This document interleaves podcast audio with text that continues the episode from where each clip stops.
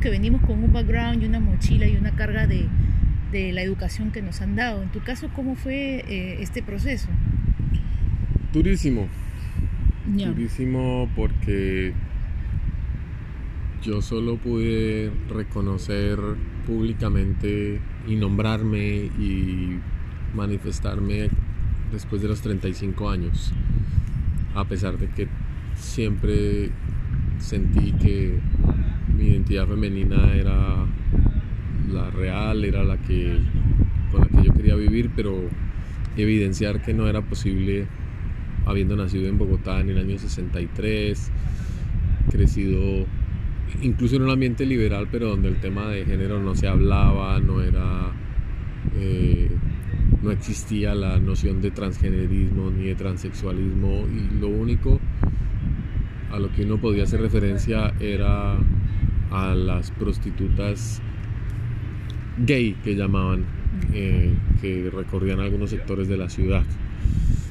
Y eso pues hizo que, mi, mi vida fuera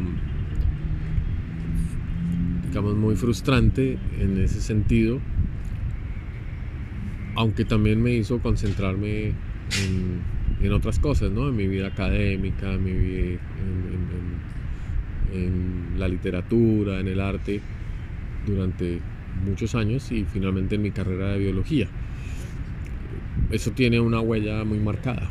La van a escuchar en, el podcast porque ya a mis 55 años, después de 20 de vivir como Brigitte, eh, mm, reconozco mi condición híbrida, digamos que no, ya muchas cosas no las hice porque eh, ya no eran relevantes y es pues reconocerlo es duro y ojalá que a nadie le toque em, crecer de la manera que no quiere. ¿Y qué fue lo que, en qué momento tú dijiste, no dices a los 35 años, que tú dijiste, bueno, no, yo tengo que ser quien yo soy, mm. ¿no? Por dentro, ¿no? Claro. ¿Qué, digamos, ¿cuál ha sido el...? Yo sé que no hay un detonante porque es un proceso largo, pero no sé si lo puedes identificar en un periodo de tiempo. No, yo, yo sí, sí lo tengo muy claro. Eh, en ese momento mi hermana menor enfermó y falleció muy rápidamente. Yo estaba casada y me di cuenta que tampoco había sido muy honesta con, la, con mi pareja hasta ese momento y pese a digamos a que no era un tema central mi, matrimonio no estaba funcionando y esas dos cosas en conjunto me indicaron que la única forma genuina de existir era asumirme y rescatar quién era yo y reconstruirme. Pero insisto a los 35 años esa decisión ya implica que no que, ya has hecho muchas cosas con tu identidad masculina, que has hecho muchas cosas irreversibles o que ya le cambian el sentido a, tus búsquedas. Pero sí, en, mi caso fue un tema de vida o muerte. Mucha gente que, que de repente tiene preconceptos sobre las personas transgénero, eh, le sorprendería que tú estés casada con una mujer, por ejemplo, ¿no? ¿Cómo fue el proceso? O sea, digo cómo fue, mi pregunta es bien general, pero digamos cómo fue el proceso con tu esposa, ¿no? Este, ¿Cuál, no sé, qué es lo más valioso también, ¿no? En este proceso con ella.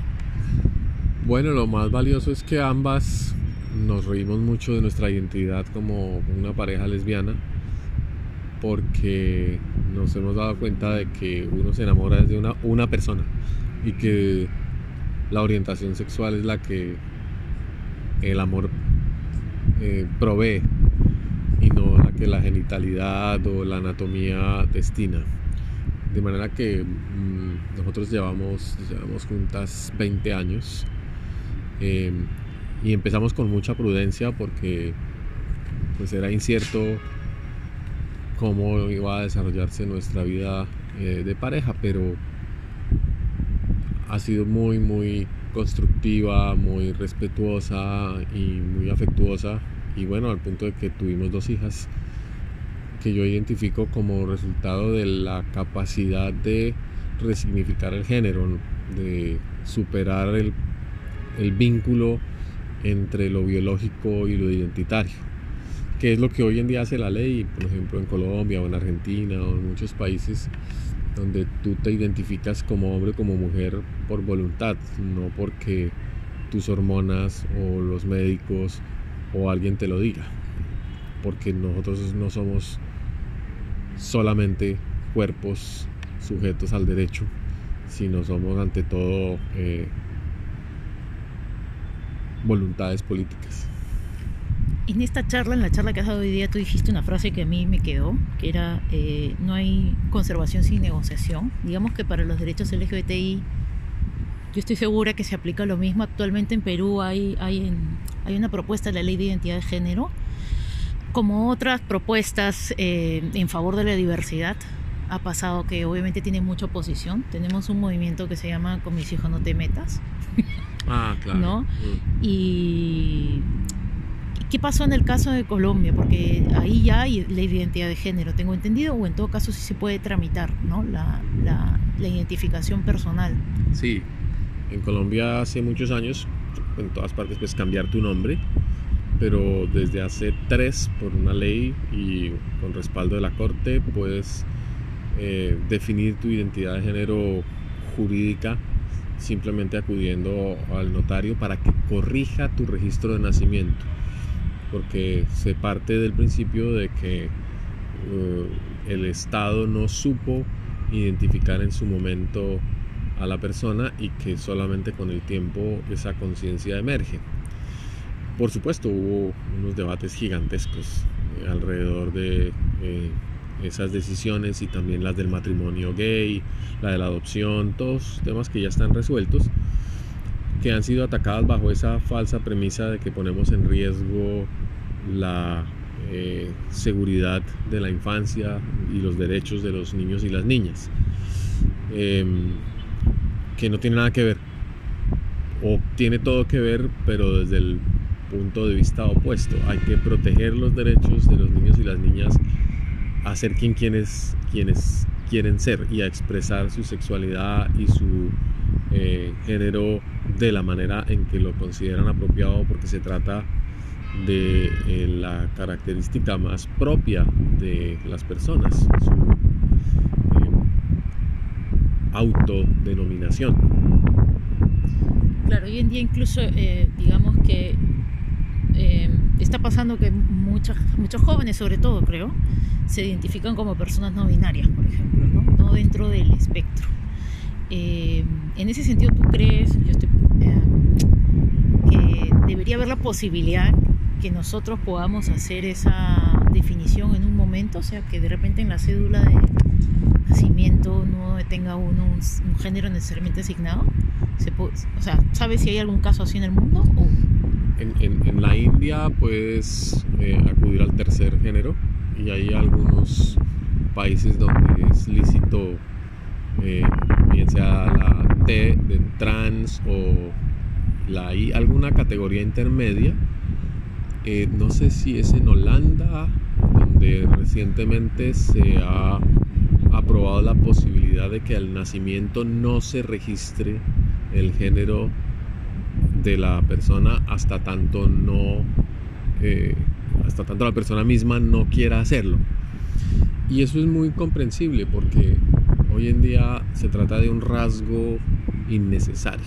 Los únicos que necesitan la diferenciación explícita entre hombre y mujer em,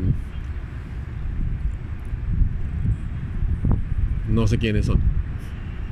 Porque en un mundo en el que eh, estamos sobrepoblados, en que no necesitamos que la mayoría de las personas se reproduzcan biológicamente, sino necesitamos que la mayoría de las personas se responsabilicen del cuidado de los huérfanos y de las eh, personas en condiciones más vulnerables, no deberíamos estar pensando con un criterio animal al respecto.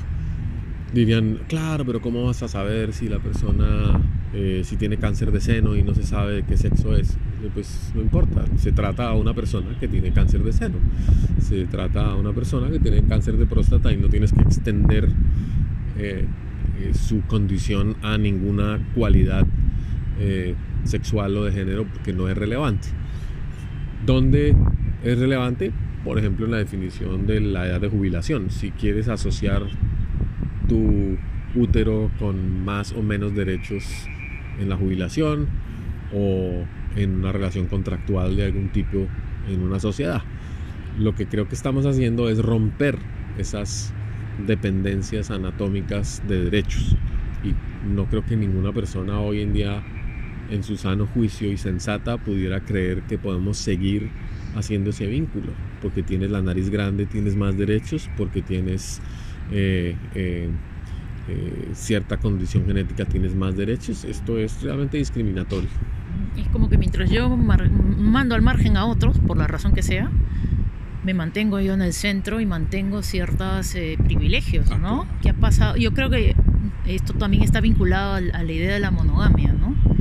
Eh, mantener, mantener las familias unidas, a las parejas, por motivos económicos, ¿no? O sea, le hablo en la historia del mundo, cómo surge la monogamia, ¿no?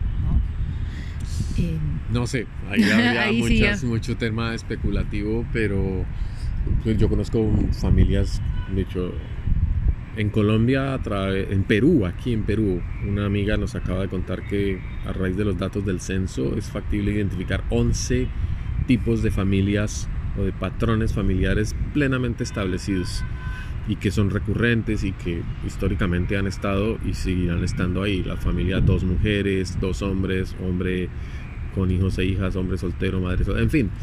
Y eh, por tanto no existe un solo modelo de familia ni nunca ha existido. Eh, existe una aspiración que han impuesto, sobre todo grupos religiosos, que creen en la herencia de la sangre o que tienen otra interpretación de la razón de existir de las asociaciones entre personas y es muy respetable, no voy a cuestionar en absoluto esos valores.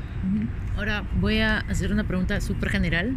Em, ¿Cómo es que surge la ecología queer, la teoría de ecología queer? He leído brevemente y rápidamente ahora en internet, pero quisiera que me puedas hacer una definición y una explicación breve.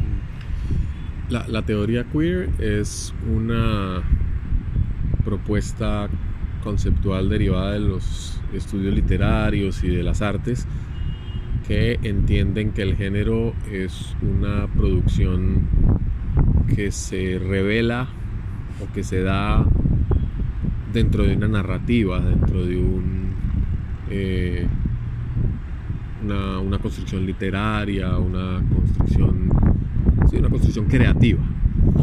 Y que siempre es incompleta, es inaprensible eh, la feminidad o la masculinidad en esos procesos porque es una invención y se puede jugar eh, con ella mm, todo el tiempo y así sucede en, en esos aspectos. En la ecología y en la evolución, especialmente biológica, también se ha demostrado que las identidades y los comportamientos surgen de los contextos colectivos, como si estuviésemos en una narración biológica que transcurre a través, bien sea de millones de años, centenares de años o incluso dentro de una misma generación. Querría decir que las identidades son flexibles, cambiantes, extrañas, eh, no son estables y que eso es bueno desde el punto de vista de la capacidad adaptativa y de la, del manejo de la incertidumbre con el tiempo, que es a lo que probablemente se oponen muchas personas que creen que las cosas están fijas por la creación, por el acto de alguna divinidad y que el mundo está dado. Por supuesto ahí hay una diferencia irreconciliable que respeto, insisto, pero que no acepto me la impongan, porque creo que nada está dado y que el mundo está constantemente cambiando. Y en el cambio del mundo, la, la heterogeneidad y la anomalía y la, eh, las cosas extrañas son el fundamento de los experimentos de adaptación. Muchísimas gracias, Brigitte. Me ha Vale, encantado. no, con mucho gusto, qué chévere. Me hubiera encantado.